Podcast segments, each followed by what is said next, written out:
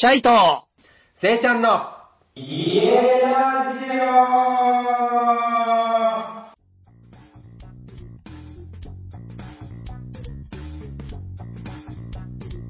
皆さん、こんばんは。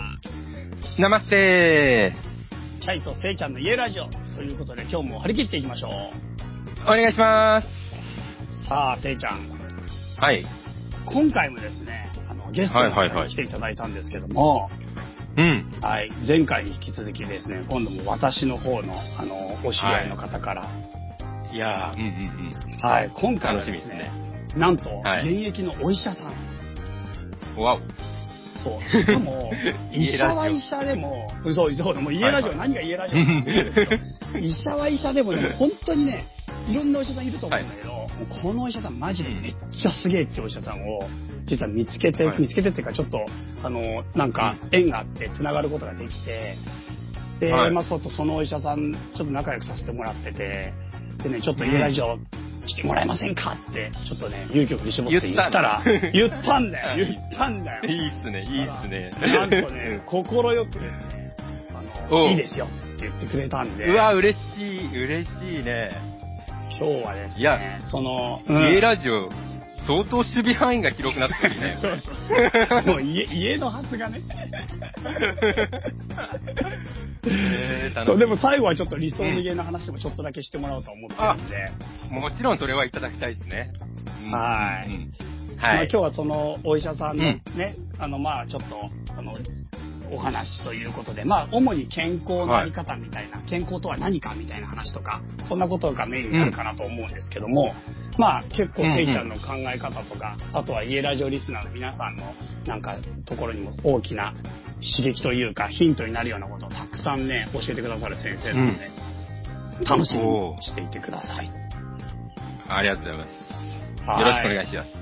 ということで今日来ていただいているのは加藤隆弘先生という先生なんですけど、はい。い。では、せいちゃん、呼んでもらっていいですか？はい。はい。それでは、加藤隆弘先生、どうぞはい、あの、加藤です。よろしくお願いします。よろしくお願いします。加藤先生、ようこそ、家ラジオへ。ありがとうございます。読んでいただいて。いえいえ、ほんとなんかもうね、家ラジオっていうちょっとね、名前的にも、な、なんでって思っちゃう、え思っちゃわれるかなと思って、ちょっと僕も緊張しながら声かけさせてもらってるんですけど、いえいえいえうん 加藤先生の話マジですげえ熱いんで、ちょっとね、あの、皆さんとシェアする機会をどっかで持つことができたらなと思って、今日はよろしくお願いします、いろいろ。お願いいたします。早速なんですけど、ちょっと加藤先生の自己紹介っていうのをちょっとご自分で、あの、簡単にしていただいてもよろしいですか？はい、えーまあ自己紹介っていうのは、その、相模原市で、あの、うん脳神経科のクリニックを2011年から、あの、開いてるもんですけども、はい。あの、もともと脳神経科っていうのが、その、手術メインの、あの、うん。うん仕事なんですけど、うん。手術の中でも、あの、脳卒中って、あの、まあ、脳梗塞とか脳出血とか、うん。えっと、まあ、生活習慣病から来る病気が多くて、うん。で、まあ、そういう方々っていうのは手術してもなかなかいろんな面できつい部分が多くて、金銭的にも、ご本人のもちろん症状的にも、ご家族の、あの、いろいろ心身ともにきついことが多くて、うん。まあ、そう見ていくうちに、まあ、こういう生活習慣病だったらほとんど手術ならばに防げるんだろうなと思って、防げるのうんと思って、あの、まあ、もやもやしてたんですけど、はい。やっぱり僕自身は、あの、手術を勉強しようと思って、えまあ、脳外科医になったんで、なかなかそこに、そこの自分のもやもやした気持ちに向き合うことができなかったんですけど、うん。まあ、2011年にこう東北の震災があった時に、こう、いつも自分がよく使ってるえー仙台空港が水浸しになるのを見て、ちょっと、まあ、あのーまあ、世も捨てたなと思って、なんか、やりたいことだったら今ちょっとやんなきゃなっていうことで、あのー思った時にそういう開業のお話いただいて、2011年から、そういった脳卒中とかこうシビアなことをなる前に何か伝えることできないかなと思って、まあ、療所で、えっ、と、患者さんにお話しさせていただいてるんですけども、うん。まあそんな感じです。ありがとうございます。脳神経外科の先生なんですよね。そうですね、外科って言っても、まあ今は、まあ手術はもう全くしないので、はい。まあ脳神経科の病院に送る、というか脳神経科の、まあ病気にならないようにする医者って言っていいのかもしれないですけど、は そうですよね。い。あ、加藤先生、今、あれですよあの、病病院の名前も言っちゃって大丈夫なんですか？あ、あはい、あの、総武大脳神経外科です。はい。なんかもう本当に脳神経科の専門のとこですけど、なんかね、行ってみると、結構予防医学というか脳神経科のその症状とかそういった病気にならないためのことに、とあの、すごくご尽力されてるというか、そういったことを今はいあれですよね。はいメインで。。それがメインなんですね。うんうんうんうんうんうん。なるほど、なるほど。ありがとうございます。なんか、そう、予防医学っていうことですよね。だから、今日は結構そういう話としては。結果的に僕がやっていることは、その、予防って、予防になればいいなと思ってや、やらせていただいてはいるんですけども、うん。予防していくためには、えーっと、まあ、生活習慣病を予防するっていうか、そういった、まあ、体が健康になるっていうことが予予防につながっていくっていうことを思ってて、で、うん。健康になるっていうのは、まあ、すごい気持ちいい状態なんですよね。あの、なんか結果的に、まあ予防の、あの、予防医学っていうことになっているのかもしれないですけど、まあ目指し、うん。予防するために目指しているのが、まあ健康な体を目指すっていうことになってて、うん。健康ってのは、まあなる、なれば結構、まあ、気持ちいい状態だと思うんですよね、僕自身は。で、うんうんうん。まあ、なんか人それぞれ人生結構いろんな問題があると思うんですけど、まあ、なんだかんだ言ってやっぱ肌が元気だったら、なんだかんだ楽しいかなと思って。うんうんうんまあだから予防っていうかまあ、うん人生楽しくする方法、まあ積極、予防ってなんかその、マイナスの防御みたいな感じなんですけども、うんあのーなんかやっぱ健康になるっていうか、健康を獲得するっていうか、健康ってなんかどんどんどんどん深まっていくもんだと思うので、うんまあ、防御っていうよりも、まあ、攻めな感じですかね。攻めな感じ。うんまあ、そういった予防医学っていうか、健康、まあ、増進っていう人もいますけど、健康を深めていくっていうか、まあ、うん攻めの意識は強いですよね。まあ、やればやるほどどんどん健康っていう意味が広がっていくっていう感じはしますけど、うんえ、健康ってごめんなさい。なんか加藤先生だからど、どんな感じのイイメージなんですかね、その。まあ、WHO の健康の定義だと、なんかうん、病気じゃない状態みたいな 定義になってたりとかするんですけど、うん。まあそれがよくわからん。まあ、病気じゃない状態、まあ、嫌な状態じゃない状態なのかもしれないですけど、まあ、僕自身は、あの、まあ、あの、言葉で言えば、人間の全部の部品っていうか、あの、臓器っていうか、あの、体が、あの、うん、全部いい状態で機能していて、うん。調和している状態？うん。その調和している状態で、結果として、それを操っている自分自身がすごい気持ちいいって感じる状態が健康だっていうふうに定義は自分ではしてるんですけど、うん。うん。うん。でその、うーん、その気持ちいいっていう状態っていうのは、やっぱり、やればやるほどどんどん深まっていくと思うんですよね。うん。うん。まず簡単に言えばそんな感じの定義で僕自身は捉えています。健康に関しては。うん、なるほど、なるほど。そうか、気持ちいい状態。じゃあなんか、ただ病気じゃないってわけじゃなくて、なんかもっと快活な毎日じゃなきゃダメってことですよね。そうですね、もう快活っていうか、まあ気持ちいいっていうか、全部の機能が、まあ、あの、まあ、えエネルギッシュ、エネルギーですね。うん。まあ、そのな、なんていうか、なんかを抑えて無理やりなエネルギーな感じじゃなくて、うん。調和していいエネルギーな状態うん。だから、その、まあなんか無理やりこう力を生み出す、あの、強い状態じゃなくて、波がこう共鳴して力を生み出すような状態。うん。うん。だから、うんなんか、守るっていうよりも、やり出したらすごい楽しい感じはありますけどね。うん。うん。え、なんかそういう状態獲得するためにはどうすればいいですか？まあ僕自身はそんなに獲得してるわけじゃない ないですけど、うんあの、まあ方向性としてはこういう方向性なんじゃないかなっていうのは感じるようにはな、あの、ありますけどね。う。うん。多分その、うん、多分すごい気も、深い気持ちいい状態だと思うんですよ。僕自身は、あの、うん経験ないんで、もちろん経験ないんですけども、うん。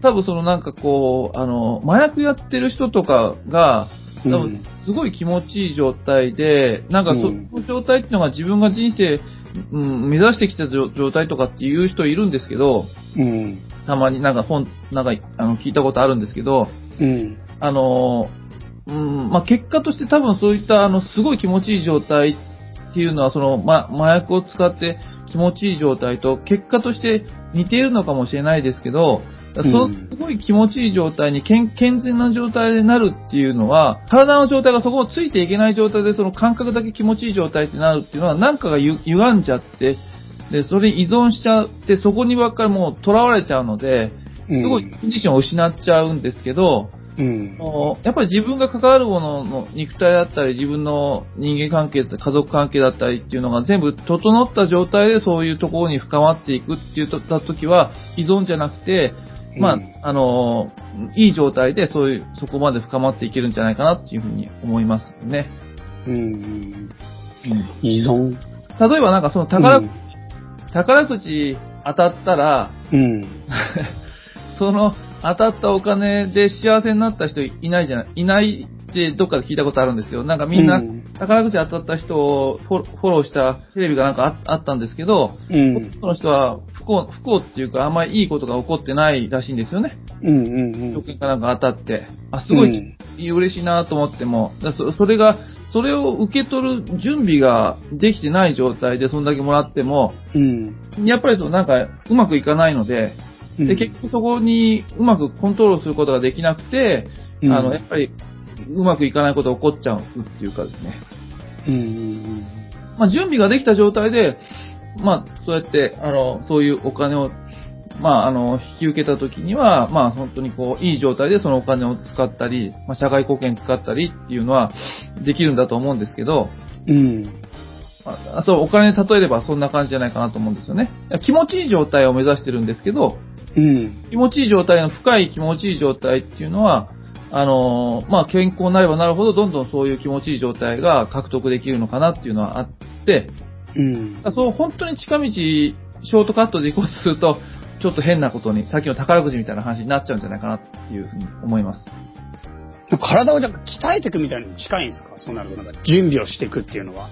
鍛えていくっていうか、その、調和していくっていうんだと思うんですよね。物と物が、あの、うん違うものなんだけど、あの、いい状態で共鳴し合ってる状態。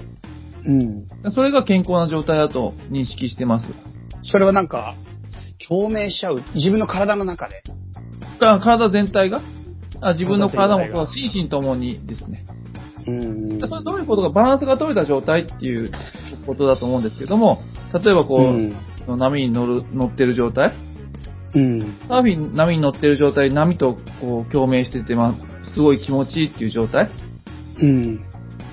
友達との、あの、会話の中でも、すごい共感し合うっていうのあるじゃないですか。うん。うん。なんかそういう、あの、うーん、なんかいい、あの、波長がこう、うん、共鳴し合ってる状態。共鳴し合ってる状態はエネルギーを生みますと思うんですよね。うん。なんか自分の体の中で、何かじゃあ、自分の体の中にあるなんかいろんなパーツというか、そうね。なんか、まあ臓器とか、そういう、まあわかんない呼吸とか、なんかいろんなもののはい。はい。調和が行って、取れてるなんか自分が、うん、はい。すごく心地よくなる状態。そうです、そうです。はい、はい。で、なんか、滞りができてて、うまくいってない状態が、あの、続くと、その臓器傷んできて、やっぱ病気っていう形になっていくんだと思うんですよね。うんうんうんなんか、それって、なんか、なんていうかな、言ってることはわかるんですけど、感覚的には。でもはいなんか、その、なんていうのかな。例えば自転車とか波乗りみたいに、なんかはいはい練習してたらできるようになるじゃないですか。はい、はい、はい。自転車も何回も転ぶけど、転んで転んで練習して練習して練習して、で、運転できるようになって、運転できるようになったらもうできるじゃないですか。はい、はい。でそういう調和を取れる。波乗りも多分僕はあんまりやったことないからあれなんですけど、はい何回も練習したら上手に乗れるようになって、一、はい回乗れるようになると多分乗れるようになってくると思うんですよ。はい、はい、はい。健康っていうのはじゃあどうやってそれ、その調和を自分の中で、なんていうのかな、見出して、獲得してその調和してる状態をイメージするというか。あ今の話、うん、お話だと、だからの、うん、乗乗れないかじゃないです、じゃないですか。うんうんうんうん、僕自身は深めていけるっていう感じなんですね。で、例えばその、えっと、自転車でも、例えばその、乗れてる状態と、うん、まあ、片手で乗れる状態と、手放しで乗れる状態とか、うん、あの、例えば逆立ちで乗れる状態とか、いろいろあるじゃないですか。うんうんうん、サーフィンでも、やっぱりと乗れたとしても、ただ立ってるだけとか、うん、あとやっぱりこう、なんかすごい大きな波に乗れるとか、うん、なんかいろんな技ができるとか、うん、やっぱり上達っていうのはあるんですよね。うん、だから、やっぱ乗れるか乗れないかじゃなくて、深めていけるっていうことだと思うんですけど、だ人間の体で言えば、あの、まあ、大座、まず第第一にこう、ルールとしては、うん、お母さんからいいお体をもらって、それを、あの、100年ぐらい、うん、イメージとしてみんな持ってないのが操縦していくっていうイメージだと思うんですよ、体を。うん。うん、で体を操縦していくっていうイメージなんですけど、うん、操縦方法が、まあ、クリニックにも結構、この、小学生とか中学生とか高校生とか来るんですけど、操縦方法を教えてくれる人がいないんで、うん、で、やっぱり、知らない間に痛めちゃうっていうか、ルール知らないから痛めちゃって、結局大人になって苦しんじゃってる人いますよね。うん。あの、使い方が分かってないっていうか。うん。体を操縦してるっていう風な、あの、意識を持ててないっていうかですね。うん。なんかその、うん、そうだな。操縦してる、なんか言葉では確かにそうだなとは思うんですけど、はいはい。その操縦してるっていうイメージを持つっていうのは何て言えばいいかな。あの、心臓止まっちゃったら、あの、5分以上生きらんないじゃないですか。生きらんないんです、うんうん、心臓止まっちゃえばですね。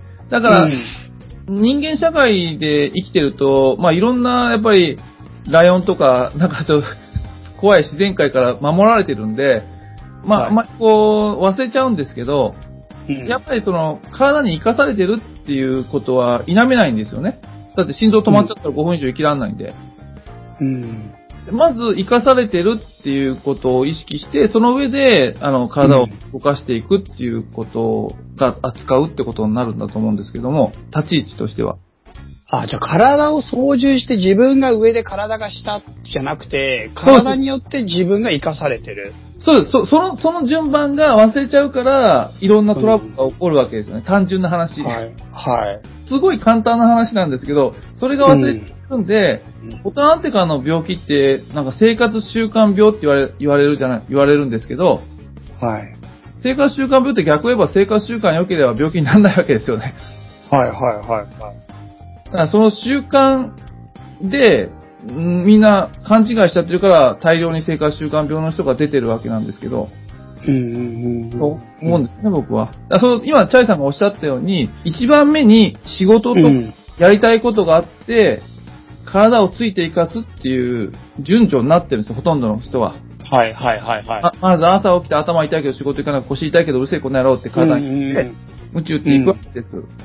うん。そうすると絶対なんか体のトラブル起こるんで、で、やっぱか、うん、体の一番のリスクっていう、人間の体の一番のリスクは、体が調子悪くても調子悪いってすぐ出てこないっていうことがやっぱ若いうちは一番リスクなので、うん。それをまず、あの、体があって自分があるっていう順序を思い出すとかなりいろいろ変わってきますよね。それなるほど、なるほど。大きなことじゃなくて、うん、ま、ちょっとしたことなんですよね。自転車乗ってるんでも、あまりにも上手くなって、まあ、自由自在に乗れるかって、乗ってるの忘れて歩く気持ちになったら転んじゃうじゃないですか。うんうんうん。それが忘れちゃってるから、まあ、その生活習慣病が大量に発生して、うん。なんかちょっと変な感染症があったらパニック、パニックになっちゃうわけですよ。うん。いや、いけないからっていうか。なるほど。なんかちょっと、ちょっと分かってきた気がしますね。なんか、体によって自分が生かされてるってなんか普通の人生でもなんか相手によって周りや環境やなんか先人たちの知恵やなんかこれを今目の前にあるものを作ってくれた人とか身近にいる人や遠くにいる人たちの周りの人々によって自分が相手によって自分が生かされてるって思う生き方となんか自分が自分が自分があってなんか自分中心に生きる生き方って、はい、確かに生きる深さって全然違うし、はい、なんかそれによって広がる人間関係や味わえる喜びも全然違うと思うんですよね。はい、なんか、チャイさんが言うと、おっしゃると、すごい高尚に聞こえるんですけど、はいはいはいはい。いや、単純に物理現象っていうかですね、うん。ただその、まあ、水の中入ったら息ができないみたいな感じで、うん。なんか体があって自分があるって単純にそれだけなんですよね。うん。それ忘れちゃったらやっぱりおかしな話になっちゃうんですよね。うん。なるほど。体によって生かされている。そのことを忘れない。でも日常生活生きてると忘れちゃうじゃないですか。はいはい。じゃあ忘れない人って忘れちゃうときに、忘れないようにためにどうされたらいいと思いますか、そうですよね。なんか、やっぱ休むときは休むとか、眠いとき、ちゃんと寝るとか？あの、そうですね。人間の、僕が考えてる一番のリスクは、うん。あ調子が悪いってことをなかなか体は言ってくれないってことが結構リスクだと思うんですよね。はい。だから眠いとか調子が悪いとかっていうのはもう結構調子悪い時なんでだと思うんですよね。うん。で、その中で、やっぱりこう、さっき言ったようにその生き方として、うん。あの第一番に、あの、やりたいこと、仕事、二番目に体ではなくて、一番に体で、二番目にしなきゃいけないこととかしたいことがあるっていうふうにしていくにはどうしたらいいかっていうのを、うん。まあ、考えているはいるんですけどね。うん。うん。うん。まあ、結局習慣って、まあ無意識に、なんかはい自分が、あの自分の価値観が無意識に、まあ選択されていってるのが、まあ習慣なのかなっていうのがあるんですけど、はいまあ、習慣にまで落とし込めるといいと思うんですが、うん。その、うーん、例えばその野球の選手が、うん。野球選手が、例えばその、140キロがすごい速いスピードの球を打つのに、うん。あのスイングしたら打てるだろうなと思って頭で分かってても、うん。すぐそのスイングにはなんないですよね。うん。でそのスイングそうですね。うんこうなりたかったらやっぱどうするか、頭で考えてもできないので、うん。じゃあどうするかっていうと、やっぱまずはそのスイングに近いような形で素振りを繰り返していくっていう感じですかね。うん。うん。うん。ここに込ますっていうか、うん。い僕はや、やっぱりその、週、例えばその、まあ、朝5分、夕方5分、ああの、習慣づけしていくっていうか、まあ、うん意識で力を抜くっていう時間を5分、10分、まあ、取り続けることで、うん。意識して力を抜くっていう時間を取り続けることで、体があって自分があるっていうのを、体の、まあ、頭じゃなくて細胞に染み込ませていくっていう感じですかね。うん。まあ、考えてるのは、まあ、頭じゃな、頭だけじゃなくて、うん。実際でやっぱ考えてる部分はちょっとああると思うんですけども、うん。そのやっぱり、あの、頭だけで考えることから体に考えることにこう、流していく感じっていうか、うん。毎日毎日こう、体があって自分があるっていうのを、あのーこう5分や、あ朝夕やっていく中で、うんなんやっぱ自分の選択する行動がそういったことに、うんなっていくのかなっていうふうに感じはします。それなんかそういうふうに思う時間を取るってことですか？まあ思うっていうか、思うっていう感じるっていうか、あうんの、体感、生かされ、そのか、意識して力を抜いては体があって自分があるんだなっていうのを感じる時間を取るっていうことですかね。うん。思うっていうのはやっぱ頭になっちゃってるんで、まあ、感じとかね。お風呂入ってる時とか。まあお風呂でもいいですけど、まあ風呂入ってなくてもいいですけど、うん。なんかそれを習慣化してはい感じていくと、ええなんかそういうのに近づいていける。まあ少なくともうん、それでいけるかどうかっていうよりも、まずは、あの、うん体があって自分があるっていう時間を取ることが必要なんじゃないかなっていうふうに思うんですよね。うんまずは。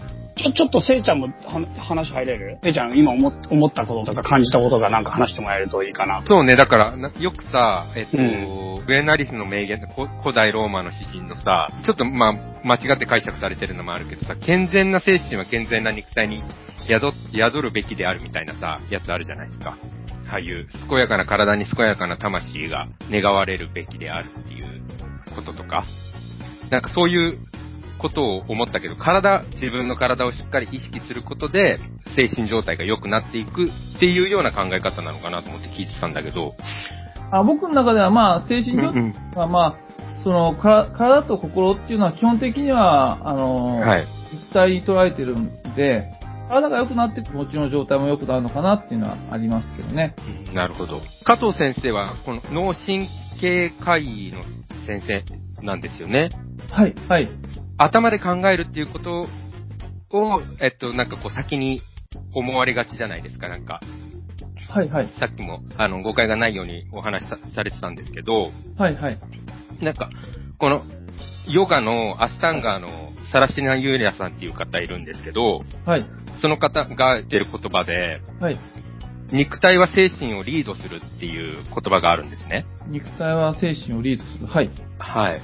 なんで自分の肉体を作っていくことで、はい精神がちゃんと持っていけるみたいな。はいはい。なんか自分もこう、ヨガとかやるんですけど、はいはい。感覚的に、あの、自分の心の弱さだったりとかっていうのが、はい。のヨガの鍛錬の中で、はい。少しずつこう改善されていくような意識があったりとかするんですね。はいはい。なんかそういう話にちょっと似てるのかなと思いながら僕は聞いてたんですけど、えーっと、今の話は、あの、はい。精神をリードするっていう話じゃないですか。僕の話は、あの、肉体と精神はある程度連動してるのだっていうふうに認識してるんですよ。あの、まあ、はい。肉体と精神と自律神経があって、で、ほん、まあ自分自身のがあるっていうか、で、自分自身とそっちが、あの、えーまあ、調和していくんですけども、あの、基本的に、ううつの、うつっていうか、そういう、あの、精神を病んだ患者さんとかもいらっしゃるんですよね。はい。ああの、来る方で。うん。で、えっ、と、基本的にその体を見ていくときに、僕の見方としては、その筋骨格系の肉体的な部分と、その精神的な部分と、じ自律神経って、まあ、心臓とか、あの、体温調節とか消化するような、まあ、神経系と、あの、基本的にはこう連動してるって考えてるんですよ。はい。で、それがやっぱり日常生活するとガチガチになってくるって思ってて、緊張状態。はいで、心が硬いってどういうことかっていうと、油がない機械みたいな形で、まあ、なんか動かない、動かない、動かないと思ったら、あの、無理やり押してたら急にバーンと動いちゃったり、油がないからすごい調節が効きにくい状態が、心がなんか不健全な状態なんじゃないかなと思うんですよ。過敏になっちゃったり、すごい変動が激しくなったり、動かなくなったりっていう感じですかね、心が。あの、うまくいかない状態っていうのは。で、その状態っていうのは、まあなんか自分自身ですごいコントロールがつかない状態なんですけど、心が、あの、ついてないんですけど、うつの方とかはコントロールつけたいつけたいっていう風にすごい願望があるわけですよね。もうすごい落ち込み、落ち込んでるんですけど、まあ盛り上がりたいと思うわけですよ。あうんうん。で僕の前提としては、あのー基本的に自律神経と心っていうのは、あのー直接的にコントロールできないっていう前提を持ってて、あもそうだと思うんですよね。まず、その、はい。物理現象として、その心臓を、まあ、ヨガの人は動かせるのかもしれないですけど、通常は心臓を、あの、うん心臓を、あの、早く動かしたり、遅く動かしたりすると、コントロールすることはできないですよね、人間はやっぱり。できないですね。はい。うんできますけど、その、自律神経だけのところっていうのはコントロールすることはできないですよ。で、さっき言った肉体と自律神経と精神状態っていう、こう、三角形の中で、自律神経は自分自身がコントロールできないもんです。で、うんうんうん。あと心も、ちょっと勘違いされてるかもしれないんですけど、僕自身はコントロールできないと思ってるんですよ。まず、直接的にし。まあ、できないというか、しにくいっていう、しにくいものだと思ってるんです。うんそれをしようしようしようしようっていうふうに、まあ、あのー無理にやるから、どんどんうつの人は泥沼にはまってっちゃうんですね。うん。なんかそのドアを、引くドアを無理に押して押して開かない開かないってもう叫んでるようなもんで、ああのだからその、やっぱできない、それはできないんだから別のことを考えなきゃいけないんですけど、ちょっと離れて考えてみると、筋骨格系の肉体と自律神経と精神状態を連動しているので、あ。はい考。えてみると、体って自分で動かせるじゃないですか。あのうん、筋骨格系は。はい。あ筋骨格系に関してまず最初にアプローチをかけてって、緩めていくことによって、その、心がガチガチなところも緩んでくるっていうふうなことで、患者さんには伝えてます。でそれがうん、うんうん。あヨガの人がその、肉体や精神をリードするっていう言葉と繋がってくるとは思うんですけども、うんうんうんうんそれは例えば今、その肉体や精神をリードするっていう言い方は、はい。あの、例えば、あの、ある程度健全化するためにどうしたらいいかっていう手法だと思うんですよね、今のお話は。なるほど、なるほど。はいはいはい。まあそうですね。実際問題そうですよね。あのー、実際、あのー、ちょっと気分がダウンになってたりとか、はいはい。してる状態の時に、えあの、まあ、自分でこう何かを起こそうっていうモチベーションが起きない。状態の時じゃないですか、もうその状態って。うつ状態とか、自律神経失調症とかって言われるものの状態、はいはい。で、あの、いわゆるまあ、そうやって病名つけちゃうようなやつだと思うんですけど、精神的な。はいはい。ああいああいう時に、自分はあの、太鼓式とかやってるんですけど、はいはい。鍼灸とか、い自分が実際問題こう、そういう状態になった時に、あのー鍼灸をやって良くなったっていうのがあって、はいはい。そこからその東洋医学的なものはい。をすごい勉強するようになったんですよね、はい自分が。はい。で、実際その、今、その精神がこうちょっと、まあ、弱ってるような状態の時に、はい。あのー自分がそのヨガをやるほどのモチベーションがあったかって言ったらちょっと厳しくて、はいはい。でもそこの状態に持っていくために今、あの、やれることっていういうので、なんかこう、太鼓式とかって自分でこう、あの、ストレッチするんではなくて、二人でするヨガって言われてて、こう、はい。あのー実際こう、自分でねじんなくても、ねじってもらえて、はいはい。あの、自動調整じゃないですけど、体の調整をしていく感じになる。はいで、その、ま、中国医医学で言ったら、この中医学の方で言ったら、経絡みたいになるんですけど、その線っていうエネルギーラインみたいのがあって、はいはい。で、そういうのを整えていくことで、徐々に徐々にこう、ちょっとずつこう前向きになっていく人がお多くてですね。はいはい。で、で、そこから、あの、自分たちこの、ヨガスタジオと太鼓式を併設させてるんで、はいはい。この、ミックスしていって健康に導くみたいな感じでやってるんですね、自分たちは。はいはいはいはい。はい。そういう考え方が、はい基本的に僕らの中にあって、はい。はい。で、今ちょっとお話聞いてて、なんか通ずるなと思うところがあって、すごい共感したんですけど、やっぱり。うん。はい。ありがとうごうんざいます。うんうんうん。やっぱりその調和した状態っていうのが健康っていう定義に置いてるっていうことですよね。バランスが取れてて。調和していく感じですね。はい。うんうんうんうんうん。なるほど。加藤先生、今のせいちゃんの話って、加藤先生の話とさっきの、なんかほとんど一緒の話と受け取って大丈夫なんですか？それともなんかちょっとやっぱり違うんですか？何の話ですか？あ、今のせいちゃんが話してた太鼓式の話とかヨガの話っていう、要するに体の方のアプローチから精神のアプローチみたいなことをせいちゃんが言ってたじゃないですか。で、なんか、結果的にそこは繋がってるから、体の方からアプローチしてって、心も体も、まあなんか、なんていうか健康になるみたいな話と、さっき加藤先生が言った、やっぱ心身は基本的には一体で、はい。なんか心体のその一本の矢印じゃないっていうか、なんかそれは常に同時に起こっていくみたいな話だったかと思ったんですけど、それって今同じ話をしたのか、それとも加藤先生の中でやっぱちょっと違う話だったのか？同じ話ですね。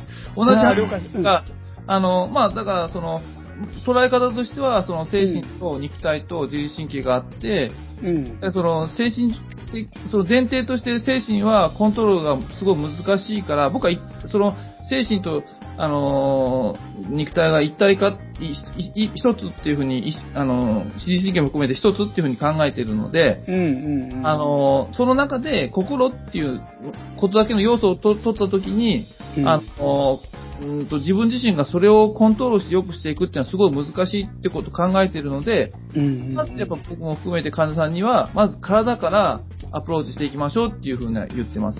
なるほど、なるほど。んそれはだからさっきおっしゃったのと同じでなるほど、なるほどあ、なんかでもちょっとそれで、今、せいちゃんの話も聞いて、僕もちょっとやっと分かったような感じがします。なんか、うん、よかったです。なんか、ちょっとつかめ、つかめたっていうか。うんうんうんうん でもなんかそうなると加藤先生のところは、ええなんか体へのアプローチみたいなものが、じゃあメインの病院っていう認識でよろしいですか、今度はじゃあ。体へのアプローチっていうのはどどういうことですか？なんかその、さっき言ったように病気になる前っていうか、健康を追求していくってことが一応先生の、あれじゃないですか、その、い医療にかかる前にその健康を深めていくためのことを患者さんたちや加藤先生の関わるところで広げていきたいっていう思いで今やってらっしゃるじゃないですか。そうなると実際、その加藤先生の病院とか医院とか、あまあ、病院とかそういった場所では、体へのアプローチっていうのが主に行われていくっていう認識でいいんですか？そうですね。あの、体のアプローチ。で、あの、うん。一番つまずいてるのが、あの、うん体への向き合い方っていうか、扱い方、うん。まあそもそも体の存在をもう忘れちゃってるっていうのがあるんで、うん。体との向き合い方をお伝えさせていただくっていうところだと思います。うちら。うんうん都会で住んでると、やっぱ頭痛い、ふ普段仕事忙しかったら頭痛いけど仕事行かなきゃとか、腰痛いけどやんなきゃいけないし、眠いけどやんなきゃいけないしって、体の声っていうか体の状態を抑えて朝出てっていうのを365日何十年ってやるわけですよね、通常の人。はい。はい。そしたらやっぱ体の、体が忘れちゃうので、うん。そうするとやっぱ体が傷んじゃいますよね、普通に。はい。まあそもそも。え、そしたらなんか、なんていう、そのね、体へのアプローチの仕方って、加藤先生とか、ヨガとかじゃないじゃないですか。うん。なんか具体的に病院としてはどんなことをアドバイスしたり、どんなことを指導したり？して。難しいこと僕は知らないんですけど、いや、そうんなんか全然難しいことじゃなくて、いや、そすごい難しいことじゃなくて、単純に、あの、小学1年生がランドセルみんなもらう、もらうんですかね、今の時代も。わかんないですけど、うん。ランドセルもらうこと多いじゃないですか、小学校の。はいで、1年生でランドセルもらって、6年まで使う中で、うん。なんか綺麗に使う子もいれば、うんボロボロにする子もいるいるじゃないですか。はい。だそのランドセルの扱い方ですよね。うん。単純に。それ言葉で言うだけなんですか？言葉で言う。そうです。言葉で言うだけっていうか、そもそもうちに来る人は問題を抱えてくるので、はい、はい。だったり、あの、めまいだったり、不眠症だったり、はいまあ、脳卒中なりかかったりってもう、も問題を抱えてくるので、まあ、その問題に対して、やっぱり、考えるきっかけはありますよね、やっぱり。うんうんうんやっぱり普通できて脳出血かどうか不安で来てる人ってもう知るのかなというふうな恐怖を抱えながら来るわけで、うんうんうんまあよか、あの、検査して問題なくてよかったですねってうん。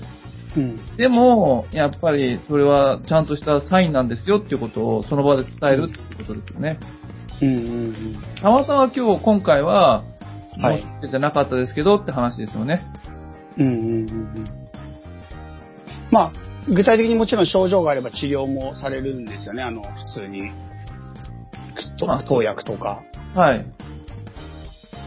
で、さらにそういったところで、まあ、例えば今みたいに症状が、症状っていうか、まあ、なんていうかな。そういう検査で異常がなかった人に対してそういったアドバイスをされるっていうことが。そうですね。そうですね。はい。そうです。はい。一回言ってもわからないので、毎回継続的にし続けるって。頭痛で来られた方がすぐ頭痛治らないので、やっぱ頭痛で来たっていうのはそういう体質なので、うん。やっぱりあのーうーん、やっぱりか何回も何回も痛くなってくる、痛くなってくるっていうたびに毎回もっていう中で、だんだん、あの、気づいてくれたりしますし、まあ、うん。9年もやってますので、だ例えばうん。9年前にな何こんなバカなことを言ってっていう人が、やっぱうん。9年後に来て同じことを言うと、あ、そういうこと言ってたねっていうふうなことを分かってくれる人もいますし、まあ、結果的に同じことを伝えていくってことが、まあ大事なのかなと思うし、まあ、9年前に比べてそういうことがある程度伝わる世の中にはなってきた感じはあるんですけど、うんうんうん。人間として、まあ、根本的な問題だし、まあ、普通のことだと思うんですけど、それがなんか忘れられちゃってるので、あな問題がわけわかんなく大きくなってきてるっていうか、難しくなってきてる気がするんですよね。うんうん。なんかこの前のうちの母見てもらったじゃないですか。はい。あの話ちょっとしてもいいですか？いや、僕は全然大丈夫ですけど、はい。いや、そう、加藤先生、うちの近、うちの実家の近所で、で、ええうちの、あの、お母さんがちょっとめまいと、不眠症と、あとなんかまあいろいろちょっと症状があって、で、なんか脳のちょっとなんていうかな、その、MRI だっけなんだっけあの CT スキャンだっけなんか、別の病院でやった時に、すごいちっちゃい、なんかね、あの、異常があるんじゃないかみたいで、ちょっと怖くなっちゃって、で、加藤先生知り合いだっていうことで、ちょっと見てもらおうと思って行ったんですよ。はい。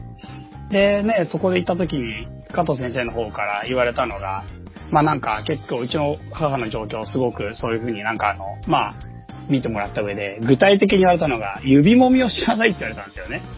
はい。あそう。朝、指を一本ずつ揉んで、そんで、ゆっくり揉んで、一本ずつ丁寧に揉んで、しかもそれも夜も揉んでくださいって言われたの。うん。一日二回。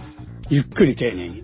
そんで、めまいとか、うんうんうんめまいとか不眠とかそういう症状で脳神経科の先生に行ったのに、言われたのは指揉みしなさいって言われたの。ど、どう思う？驚くだろうね。いや、普通にあの、お、うん。俺、俺からしたら、あの、うん脳と指、指先ってすごい繋がってるから、うん。うん、あの、なるほどなって感じ。すごいうなずけるし、納得できる。でももう普通の病院なんだよ、加藤先生の病院。だから、あの感覚的にはすごく、うん東洋医学の先生と話してるような感じがする。あの、脳神経科の先生と話してるような感じじゃなくて、なんていうのかな西洋医学と東洋医学の融合がされてるような気がする、すごく。それで指揉みしなさいって言われてさ、で、行くじゃん。うんそんでなんかうちの母も半信半疑で、まあ行って、はい薬も何にも、何にも薬もらわなかったの。その時に。の、何にも、症症状あるって言ってんのにだよ。でも、そんで、指揉み手帳みたいのをカプセがくれて、その指揉み手帳みたいのをやって、で、なんかね、2週間後かな、もう一回その指揉み手帳を持ってきなさいって言われて、で、指を1本ずつもう本当に半信半疑で揉んでって、それで指揉み手帳を出して、そんでまた最新で加藤先生も見てもらって、で、また指揉み続けてって言われて、1ヶ月ぐらい指揉みずっとしたのよ。うちのお母さんが。したら、めまいも不眠も全部治った。うわ、すごいすごいすごい。すごくない？すごい。薬素晴らしい一つ投与されるでしょ。薬が何にも投与されなかった。うん加藤先生のところで。で加藤先生のところで、だからそれはもう薬じゃなくて自分の体との付き合い方の問題だって、まあ、先生が最初に言われて、もちろん検査結果も見た上でだよ。で、だかうんら検査でも全然異常はそういうね、目立った異常はないから、自分の体との向き合い方をこの際、しっかりと、あの、まあ、なんていうか見てもらいたいみたいなことをすごく丁寧に話してくれて、で、指をとにかく一本ずつ揉んでくれって言われて、でもうちのお母さんもさ、60年以上さ、そんなことをさ、してこなかったしさ、あんまりもう普通の病院行ったらさ、薬もらえるの当たり前だからさ、行ったら薬もらって合う合わない、合わなかったから薬変えてくれっていう感覚はどっかにあるわけよ。うん。病院かかったら。ね。うん。ところが加藤先生、薬一つも出さないで、ただ指を揉みなさいって言っただけで、1ヶ月かかって、それでもううちのお母さんめっちゃ元気に、普通に全部治って、今そういう症状なくなって。る。うん、いい話だ。すごくない？うん。加藤先生でも、あれだね、あの、それ、本当に、あの、経営が心配になるやつ、パターンのやつでし薬は出し、なんか、いえ、いらないのかなと思って、ね、なんか、うん。えちょっと、え、もし、あの、薬、症状がきつい方には一応薬出しますけど、はいはいはいはい。あ、なんか薬の話がなかったから、別になんかいらないかなと思って、あの、特にしうん。なかったんですけど、ただ、あの、うん。まあ、僕自身は、あの、向き合い方をお伝えしてるんですけど、うん。もうチャイさんのお母さんが、あの、あの、やっていただいて本当にありがたいんですけど、まあ、うんあの、多分、その状態だと、多分、また症状出ると思うんですよ。うんうんとか、頭痛とかめまいとか。うん。はい。で、やっぱりあの人間にとってその一番のリスクっていうのは、あの、体が調子悪いっていうのが分かりにくいっていうのが、調子悪いっていうのが分かりにくいっていうのが一番のリスクだと思ってるので、うん。で、一応ちょっと1ヶ月後にも、まあ、まあできれば来てほしかった。いいいんですよね。で、うん 次のステップの、あの、アドバイスがあって、うんうん例えば症状良くなったからって言って、最初初診で来られた時と比べて、うん。うん。体の状態が良くなってるかといえば、そんな変わってないんですよ。っていうことを伝えたかったっていうか、は火事の時の火災放置がちょっと消えただけなんですっていうことを伝えたくて、で、良くなってからどれだけまた体と向き合えるかっていうのが、まあ体質を変えていくためにすごくポイントなんですよってことですよね。い。うん。火事の時に火災報知器をうん。血で消そうとするとうん。消えないんですよね。うん。火事の時に火災報知器消したかったら、まあ、火災報知器の情報を受け取って、火の元を見に行って火を消すことで消えるわけなんですけど、うん。人間の症状も、例えばめまいとか頭痛とかを治そう治そうとすると永遠に治んなくて、うん。あの、頭痛を治そうとかめまいを治そうとするんじゃなくて、その症状が出た意味をとりあえず受け取ろうと努力して、うん。で、それに対してアプローチをかけていくっていうことが、未来を変えていくポイントなんですけど、うん。うん。ただそのうん。な、うん。そうです。はい。どうぞ。え、それって指もみ以外にも先生アドバイスされる、その症状によっていろんなアドバイスがやっぱ違うんですか？具体的な体との向き合い方のアドバイスが。まあ、大抵今の、あの、えっ、と、まあ、その現代社会で生きていく中で、その、なんか、あの、うーん、体のことを忘れちゃってるっていうことがやっぱ大きなポイントだと思うので、うん。そういった意味で、まあ、指読みが、まあ、一番何も道具も使わないし、手っ取り早いかということで、あの、お伝えはしてますけど、もちろん指がない人とか、あの、うん手が来ない人とかには、また別のことをおお伝えさせていただいてますけども、うん。うん。まあ、いずれにしても体を向き合うっていうことですけど、うん。その向き合い方ってね、やっぱ人それぞれ違うってことですよね、そしたら。人それぞれ違うっていうのは、自分が自分の体に向き合う方法っていうのが、ある人にとっては指もみだったり、ある人にとってはヨガだったり、ある人にとっては波乗りだったりするわけですか？え指もみも一応ヨヨガらしいんですけど、うん。ヨガの一つだらしいんですけど、うんあの、まあ、うーんと、ないや、だから波乗りってすぐ海行けないじゃないですか。あの、はい。習慣にしたいので、うん非常にの中で、しあの、すぐ取り入れられるのは、まあ、指、指もみが一番楽かなと思って。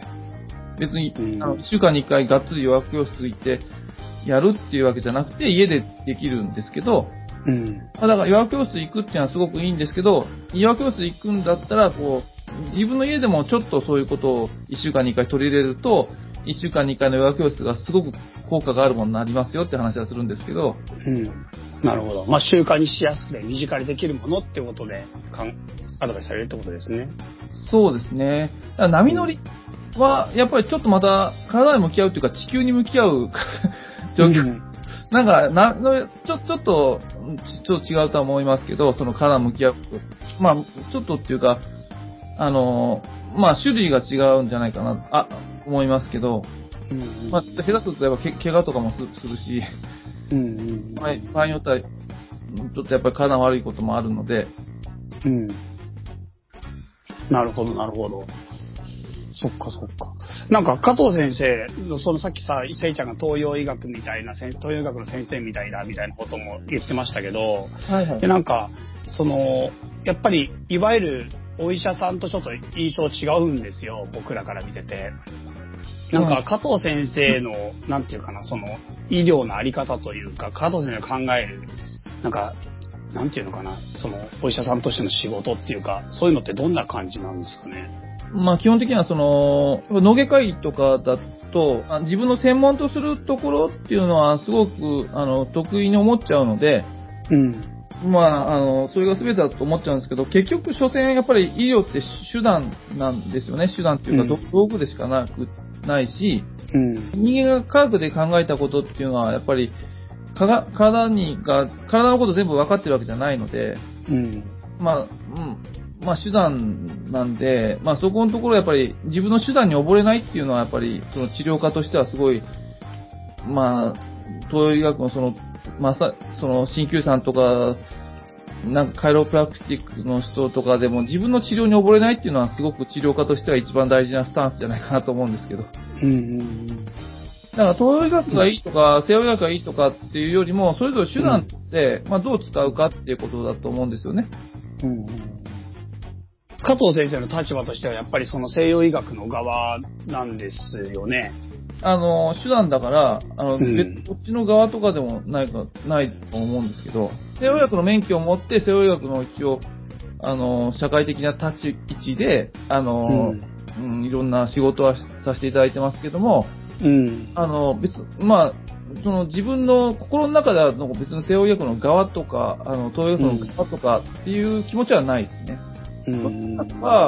まあ、体全体的な感じで見たりとか、で、そういうのがだんだん部分的に見たりするすることもあるんですけど、まあうん距離感だと思ってるので、うん。距離感っていうか、その体にどんどんどん近づいて部分部分を見ていくのが、まあ、西洋医学で、まあ、ちょっとと遠のいていって、こう全体、つながりで見ていくのが東洋医学で、うん。ちょっとか人、自分の体だけじゃなくて、ご先祖様のつながりとか、あの、社外とのつながりとか見ていくのが、まあ、多分、チベット医学で、で、だんだん教とか着ついていくとかもしれないですけど、あの、うん。まあ距離感、対象に対して、体、自分、人間に対しての見方に対しての距離をどこで、あの、捉えるかっていうのが、あの、まあ、そういう東洋医学、西洋医学って分けてるだけであって、うん。うん。なるほど、なるほど。医療家と、医療者としての僕のスタンスとしては、うん。誰かを治すことはできないっていうスタンスで立っているので、うん。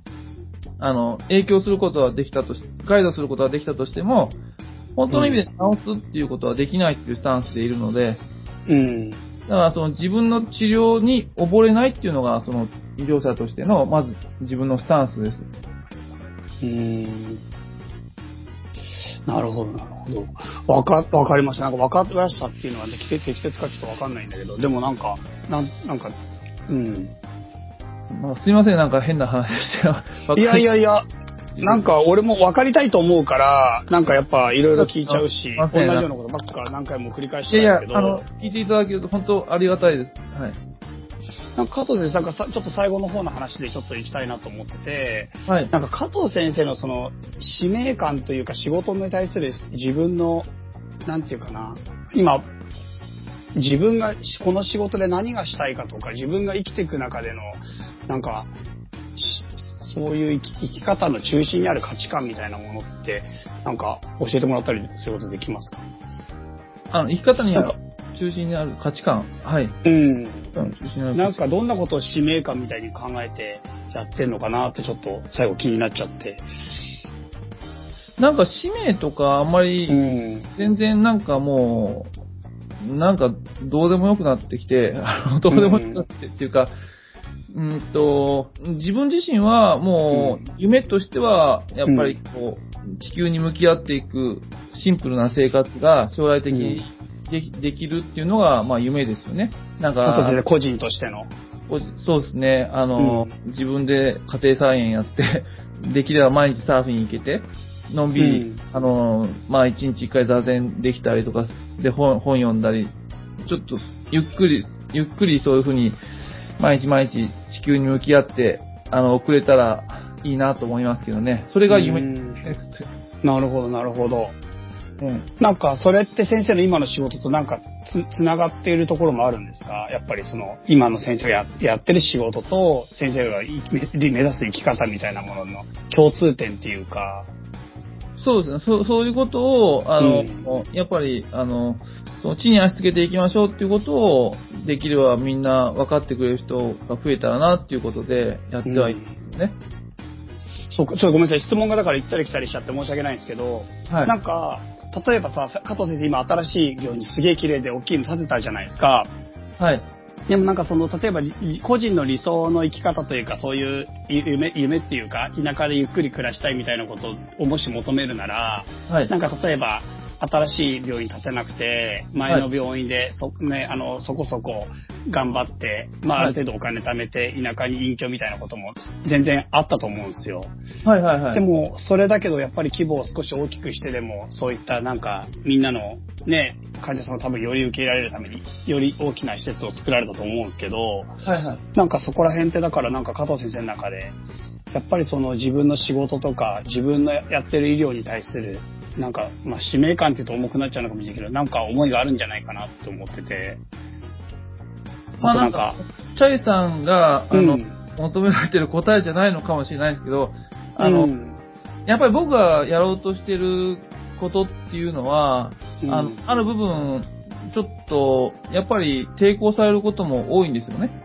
うん。抵抗されるっていうか、昔の医療者がやってこなかったことだったりとかするので、うん。あの薬、昔の医療者っていうのはパターナリズムっていうか、その、その権力者と患者さんみたいな感じで、あの、うん。これ飲んどけばだ大丈夫みたいな薬いっぱい出したりとかする医者うんが、うん。とかしたりしましたけど、あの、あとはやっぱり、うん、まあ基本的にはその、みんな健康になって、あの、地に足つけて、病院にかかんないような、な、あの、体になりましょう、生活しましょうって話してるわけで、まあ社会的にはやっぱりそういうのっていうのは、うーんと、今医療っていうのはすごいこう、お金が動く分野じゃないですか。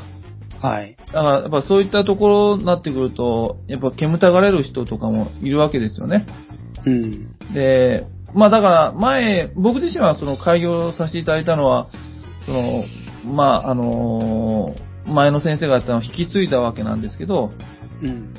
なんかさせられてるのかもしれないですけど、その課題が、うんまあ、課題をクリアしないとそっちに行けないよみたいな流れができちゃってるんで、なんかこう、あ課題がーなんかでもそれは深い話かもしれないですね。なんかそう考えて聞くと。なんか、なんかその、わかんないですけど、うん。なんかその、誰かにさせられてる感じっていうか、エンマさん、エンマさんがどんどん僕に課題を出してきてる感じがするんですけど、なるほど。うん、まあ、そう、で、あとはちょっと、うん、やっぱりその、今の、えっ、と、うん。現代医学、医療っていうのが、その、うん。保険、保険診療の中で、こう、やっぱり、さっきチャイさんがおっしゃったように、こう、症状にフォーカスしたり、あの、うん。気っていうか、その、あの氷山の上の、まあ、上の氷の部分にフォーカスしているので、うん。ただ、やっぱ生活習慣病っていうのは、あの、表、表面化してきた病気だけじゃなくて、うん。あの、し下の体質ってところが結構大きいんですよね。はい。だから病気を治したって体質が変わらないとまた別の病気が出てきたりするわけですよ。うん。そのだからその、でも体質改善っていうのが、まあその生活習慣病に対してすごく大きいんですけど、うん。体質改善ってところに、その今の保険が全然フォーカスされてないっていうか、はい。うん、ですよね。で、そういった意味で、癌治療っていうのは、あの、癌の治療、癌っていうのもある程度、こう、生活習慣病っていう側面は結構あるんですけども、はい。癌治療っていうのはやっぱり、まあ、あの、手術とか抗がん剤放射線治療っていうのは三大治療ですけど、うん。それはもう本当にこう、まあ、救命っていうか、その、氷山で言えば上に氷が出てるところを叩くっていうことなんですけど、はい。これだけやってるとやっぱり自利品になってきて、治療自体も辛くなるんですよね。うん。で、がん治療にやっぱり体質改善っていう要素が加わると、すごく、あの、まあ、いろいろブレイクスルーするところがあるんじゃないかっていうふうに僕自身は考えているんですが、うん。その中で、ちょっとだけ今保険診療の中でそのがん治療で体質改善に近いものがああるとすると、ハイパーサーミアっていう温熱療法っていう治療法があって、はい。で、それが、あの、いあんまりこう、保険で効くの、あの、保険が効くんですが、フォーカスされてなくて、うん。僕自身はかなり、あのー活用できる治療だと思ってて、で前のクリニックでやると、それがちょっと手狭でできないので、いうこともあって、移転っていうことを決断したっていうところもあります。だうーん。から移転したモチベーションとしては、自分の あの能力が出し切れないっていう感じはい。ですよね。あそこだといろいろ抵抗せ、抵抵抗っていうか、いや、なんかそういろいろされることが多多かったんで、えそれと、あとやっぱり、あのーハイパーサーミアっていうのをちょっとチャレンジしてみたかったっていうのを二つですね。ーなるほど。そうなんですね。全然そんな風に思ってなかった。なんか、うん、すごい立派な病院になったし、なんか、なんかどより、大うんきくしようっていう意思はあんまりなくて、はい。やりたいことをやるっていうことだけなんですけども、うんなるほど。やりたいことっていうのが、まあ、さっき言ったその、そういった健康を伝えるっていうことですよね。そうなんですね。人に伝えていく中で、やっぱり自分の中、自分自身に伝わってるっていうところも多分あると思うんで、自分自身が理解して生きてるっていうところもあると思うんで、うん なるほど、なるほど。わかりました。じゃあなんかもう本当にこれが最後なんですけど、一応加藤先生、今回家ラジオなんで、加藤先生の考える理想の家っていうのをちょっと最後に聞いて終わりにしたいなと思うんですけど、あ、理想の家ですか？うん、理想の生き方と繋がっていいんですけど、こんな感じの家が自分の中で理想だなっていうのをちょっと最後教えてもらえたらなと思うんですが。あ、理想の家は、うん、なんか木造の家で中にこう、いろりがある、あって、おうん、なんか自然を感じられる家がいいですね。あの、ウッドデッキと、ウッドデッキっていうか、あの、なんか、外と、あの、つながりがあって、まあ、日本の家とか、家のようなイメージですかね。うんうんうん。なんかじゃあ将来的にはちょっと田舎の方に越して、そんなところに住みながら、地球と向き合うような、そんな生き方をなんかしていきたいような感じなんですかね。そうですね。なるほど。もうその時は、あの、遊びに行かせてください。あ、ありがとうございます。なんか、今日の話の中で、まあ、いろいろはいとその、論点っていうか、なんか、はい。曖昧な部分っていうのが、まあ、いくつかあったんだと思うんですけども、はい。やっぱりちょっとお話しさせていく中で、あの、もうちょっとクリアにできたらなっていうところは、まあ、今後はありますけどね。今回みたいな話を聞いてくれる人はいないので、あんまり。はいはいは 今回みたいな話を、あの、なんかもうちょっと深めていったり、なんか、うん、できる、できて、あの、できたらなっていうのはあります。はい。あ、なんかじゃあまたチャンスがあれば一緒にどっかでそんなお話の機会を持たせてもらえるっていうことで、あ、ありがとうございます。いいですか？嬉しいです。いや、はいもうこれ、はい本当にはねい、佐藤先生の話もっと聞きたいこと実はいっぱい本当はあって、ちょっともう今回時間の都合で、はい。ここまでに今日はさせてもらおうと思ってるんですけど、なんか僕も結局なんか行ったり来たりで、ね、先生の話分かってるのか分かってないのか自分の中でも行ったり来たりしながらだけど、でもなんか、やっぱり大事なことは僕の中にも染みてきてると思ってるし、やっぱ加藤先生の言ってることがすっごいだ、って、なんか、やっぱり、違う、うんなんか、関心を持っていただける人があまりいないので、うんうん あありがとうございます。いやー、すごい大事な話をしてくれたと思ってます。で、なんか結構うちのリスナーさんはそういうのすごい求めてると思うんで、あ、そうま本当に本当に、ません。またぜひよろしくお願いします。ありがとうございます。ぜひよろしくお願いいたします。はい。じゃあ今日は加藤ありがとうございますということで、どうもありがとうございました。ありがとうございました。ありがとうございました。はい。ということで、せいちゃん、今日は、あの、総武大脳神経外科の加藤先生に来てもらいましたけど、どうでしたか？はい、ありがとうございました。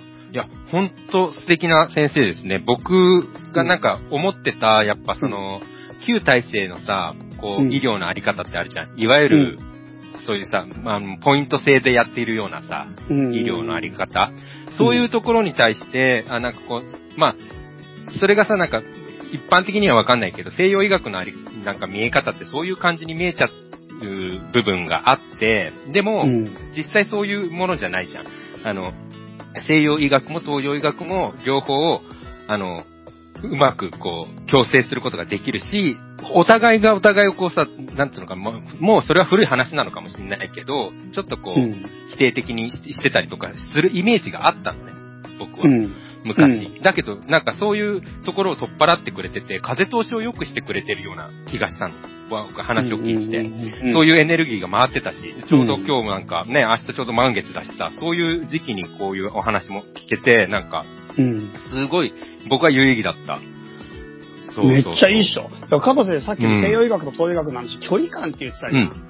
でなんか結局さ、その患者を健康にするって目的は両方とも全く一緒だから、相反するものでも全くなくて、西洋医学は超それにズームして、本当にその幹部というか、その部分を治すための治療をしたり、そこをなんかまあ治療かなんかをしたりするけど、東洋医学はそのバランスを見て、ちょっと見て、なんかね、全体でちょっと調整をするとか、ね、チベット医学だったらもっとそれをその人個人だけじゃないレベルまで見るみたいな、その距離感の違いだけであって、その人を健康にするって目的は一緒だみたいなのは、なんかすごいスッキリする話だし、どっちが上とか下とか、うん。ね、いいとか悪いって話じゃないとか、なんかめっちゃ納得できる話で、しかも本当に加藤先生がそこら辺も柔軟に、なんかそういう話をしてくれたり、そういう柔軟な対応をしてくれるお医者さんで、うん。なんかね、すごい安心するというかいいんだよね。いやー、いいよね。しかもやっぱサーファーでしょ、あ、そうそうサーファーなんだみたいなね。そうみたいだね。ね。やっぱ違うな。違いそうですね。そうそうそうそう。で、なんか最初家庭菜園して、ハーブを育てながらみたいな、そんなイメージでしょ？うんなんかいいよね。めちゃめちゃ、なんかめちゃめちゃいいと思ったね。うん、気が合いそうで。もうなんかすごい楽しかったです私たち。の仲間感あるでしょ。勝手に仲間にしちゃってあれだけど。ずうずしい、ずうずしい。おこがましいけど。はい。まあでも本当に今日はいい話を聞くことができましたね。はい。ありがとうございます。じゃあ最後、せいちゃんメールアドレスを紹介して終わりにしましょう。はい。チャイセイイエラジオ at gmail.com。今回は加藤先生の回でした。えー、お便りよろしくお願いしまはい。ツイッターでですね、あの、ハッシュタグイエラジオでつぶやいてもらっても構いませんので、ぜひぜひ今回の番組の感想など、あの、皆さんつぶやいてくれたり、メールくれたりすると嬉しいです。はい。では、そういう形で今日も聞いていただきありがとうございました。皆さんごきげんよう。す。ごきげんよう。